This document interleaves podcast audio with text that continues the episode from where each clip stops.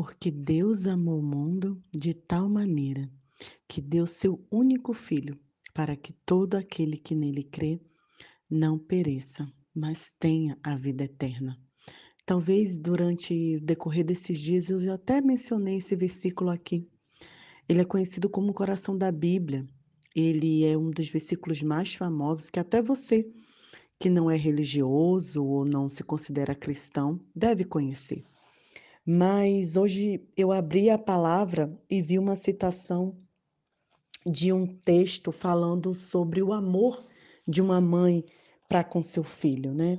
E a frase dizia o seguinte: o amor incondicional de uma mãe, amar seu filho incondicionalmente, é determinar que não importa o que acontecer, você sempre procurará o bem dele e não o seu. E eu fiquei pensando nesse amor e lembrei do amor de Deus. E ao lembrar do amor de Deus, eu pensei em, em como Deus cuida de nós. E eu lembrei da graça. Eu não sei se você conhece ou já ouviu essa expressão sobre a graça, mas todo mundo sabe que graça é o favor imerecido de Deus. É aquilo que nós não merecemos, mas nós obtemos por conta da graça de Deus. Como, por exemplo, a salvação. A salvação é pela graça, não é porque nós fazemos alguma coisa que nós seremos salvos. E a justificação pela graça, mediante a fé, significa que eu sou aceito por Deus como eu sou.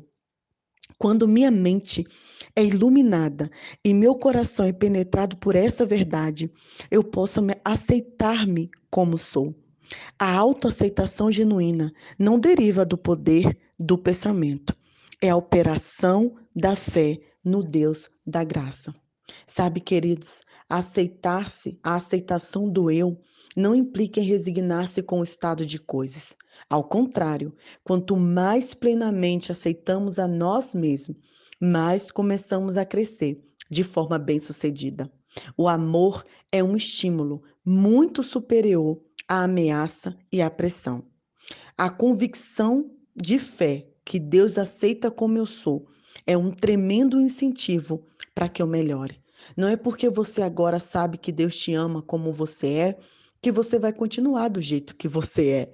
Mas isso te impulsiona a melhorar, isso me impulsiona a melhorar, porque eu sei que o meu Deus me ama. Eu sei que não importa o que eu faço, de mais ou de menos, Ele continuará me amando, assim como o amor de uma mãe. Independente do que seu filho faça, ela continua amando.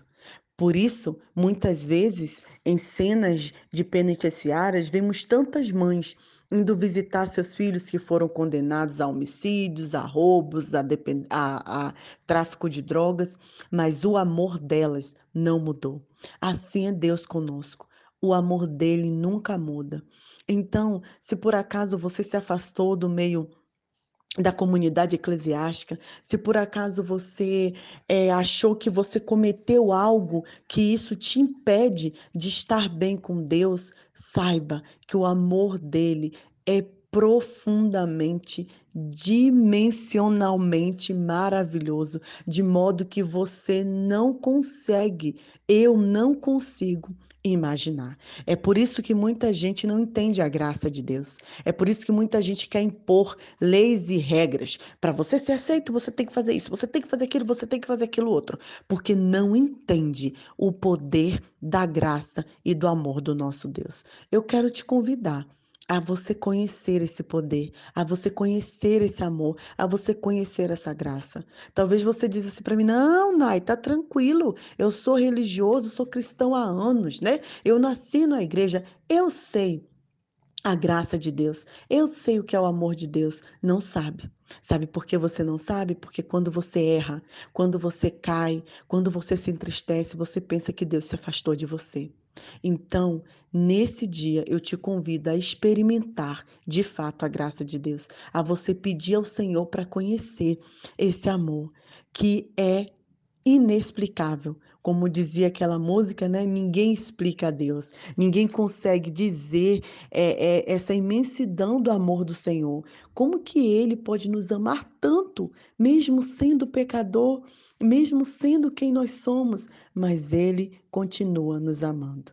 Não deixe que nenhuma palavra se afaste, te afaste do Senhor, te afaste da comunidade de fé. Não deixe que ninguém te inferiorize, te discrimine, te rejeite por qualquer coisa, porque o amor de Deus, ele é abundante em nossa vida e ele te ama do jeito que você é.